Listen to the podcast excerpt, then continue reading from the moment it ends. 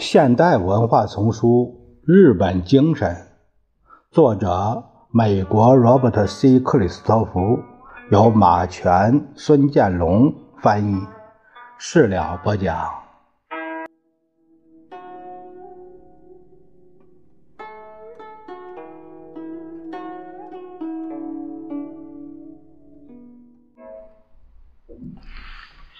美国的情况也大致如此，而且在这两个国家中，优郁的收入和教育专业成就带来的报偿也是相同的。然而，毕竟还是存在一些有趣而且重要的差异，特别是在职业状况上。举个例子，日本的文职人员相对而言要比美国同行收入少，但却拥有高得多的威望。这也并不是说官僚们受到普遍爱戴。日本报界最热衷于向全世界大肆宣扬一些偶然的官方贪污腐化的例子。日本商人常常抱怨官员们妄自尊大。有一次，在一个会议上，我看见一个日本重要人物当众戏弄另一个与会者，显然被激怒了的工业家。便三番五次挖苦性的恭维这位通产省代表才智无穷，但是即使是内阁某省中一个非关键性部门中的领导，也要比县长之类人物更受大家的尊敬，尽管前者是被任命的，而后者是选举产生的。在某种程度上，这反映了京城人的势利眼。一位在东京工作的白领工人会觉得自己比一个地方城市的市长优越，而这位市长即使不公开表明，私下里也多会抱怨同感。然而，在更多的情况下，日本官僚们在某种意义上还是被看成高于平民百姓。这大概是久远的中国封建王朝的遗风。当官就身价倍增，反映了日本人社会地位上一个最重要的事实：当官不是凭个人成就，而是凭组织关系的例子要比美国多得多。许多年以前，在于东京青年商人代表团的早餐共聚会上，一位不到四十岁。英俊精干的成员给我的印象极为深刻。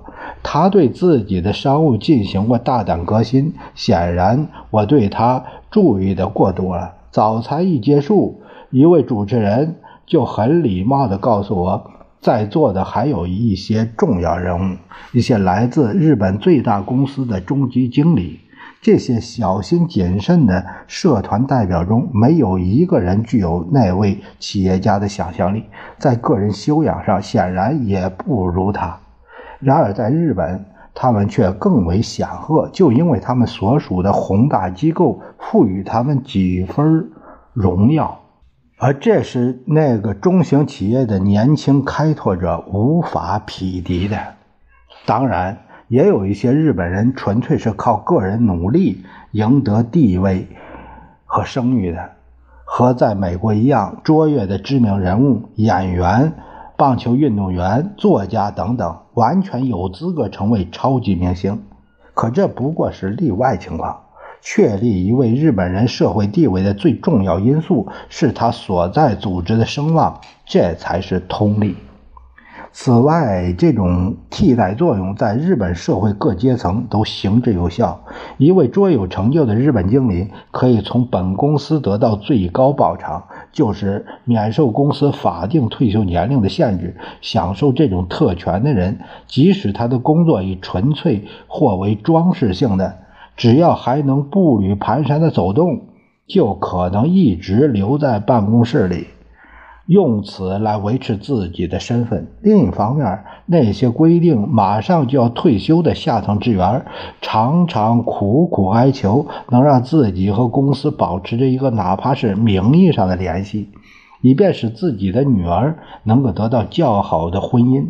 这种风气达到顶点，以致京都陶瓷公司若干年以前曾为本公司的工人和家属弄到一块群墓。确保他们死后不感到孤独，达到这种程度。乍一看，所有这一切与美国的情形没有本质的不同。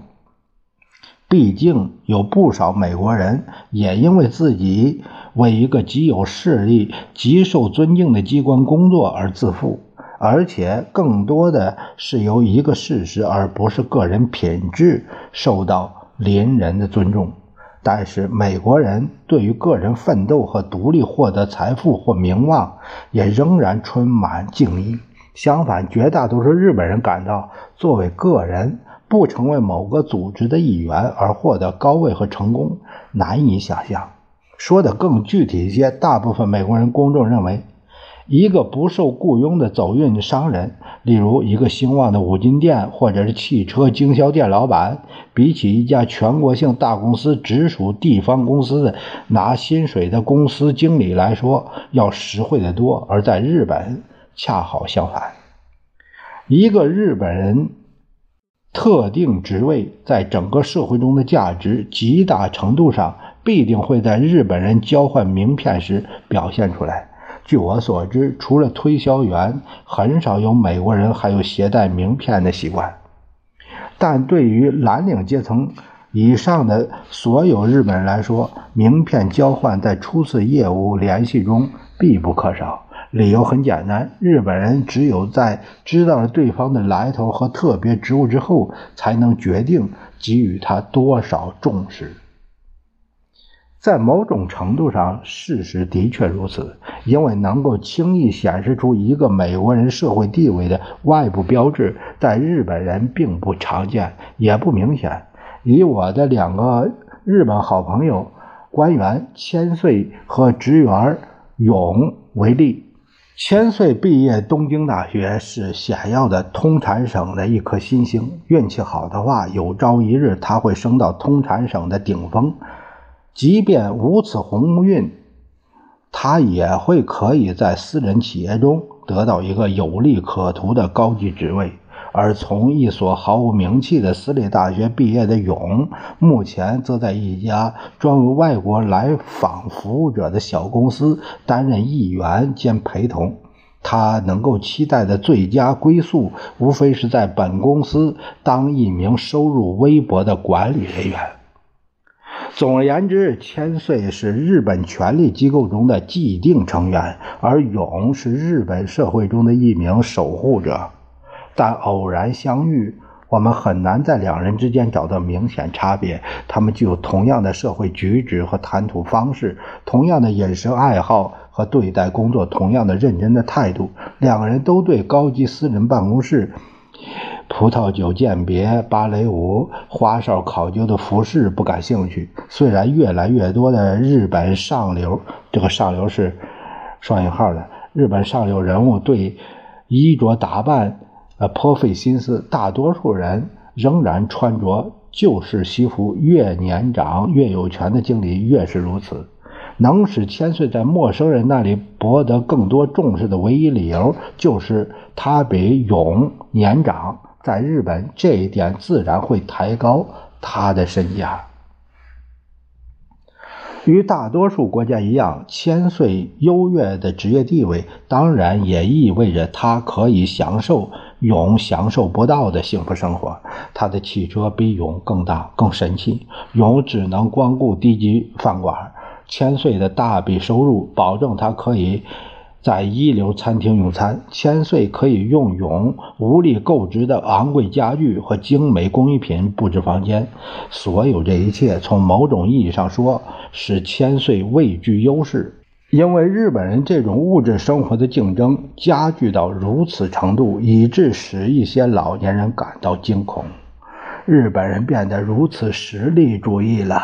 女商人近田妙子最后一次和谈话时，她感叹。我认识一位杰出的记者，他告诉我，他的妻子和孩子对他的文章和职业声誉毫无兴趣，他们只是不停地唠叨邻居家拿回来好多钱，或是隔壁弄到双生炉，我们也得弄一套。但是，虽然引起邻人妒忌，用美国人衡量社会阶层的标准来看，千岁的财富。对他本人来说是毫无价值的。这并不能使他进入更高级的鸡尾酒会和宴会，因为根本没有这种场合。他的寓所的选择范围虽然更大，而且和永比更靠近办公地点，但在美国人看来，也并没有赋予他太多的生存空间，而且他几乎没有将职位。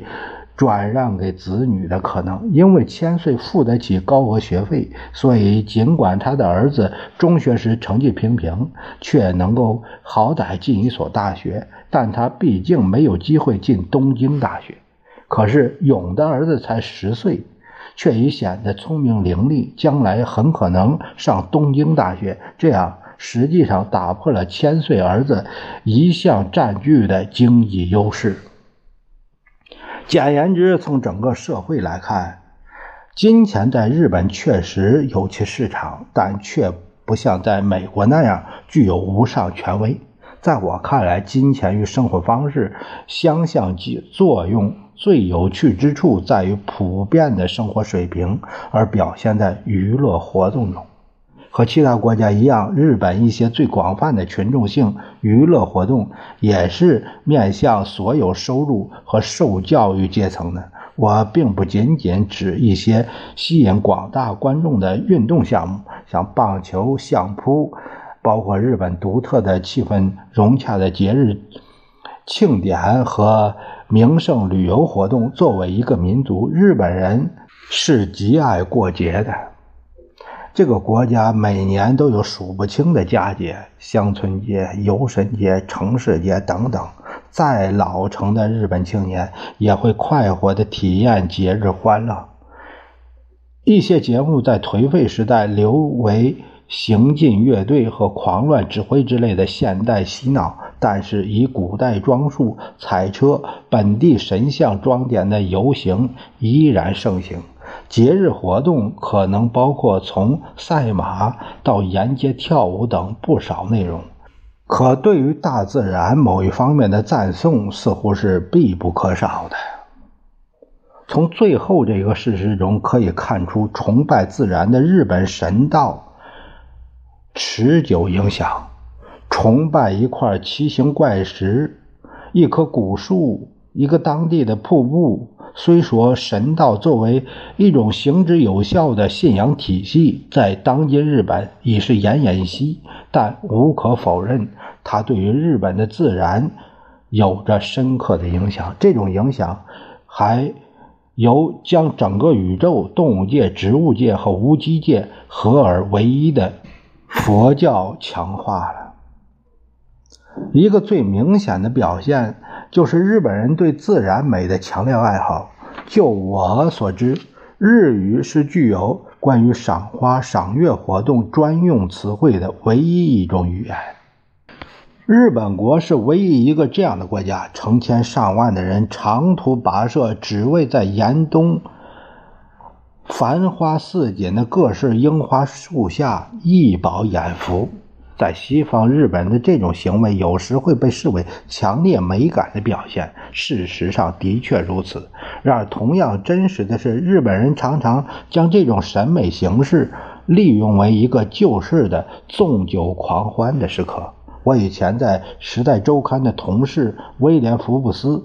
几年前，在关于日本的一部书中写道，在京都富商举办的一个赏月晚会上，他发现两个和尚仰面躺在路面上，他们带着几分醉意，解释说，在这个位置上，他们可以自由自在地欣赏一轮皓月。我也遇到过类似的情况。四十年代，我在千叶半岛策马而行，看到一个至今萦绕在脑海的景象。整个村庄的村民聚集在古老的樱树林中，喜庆花开时节。一眼望去，这一场景极为秀丽，无数樱花飘落，像给大地铺上一层粉红色的雪。二三十个身穿华丽和服的女子，美妙地置身于落花之中。再一看。这一艺术效果多少受到些破坏。所有男人仰面朝天躺着，烂醉如泥，鼾声如雷，任凭纷纷扬扬的花瓣飘入口中。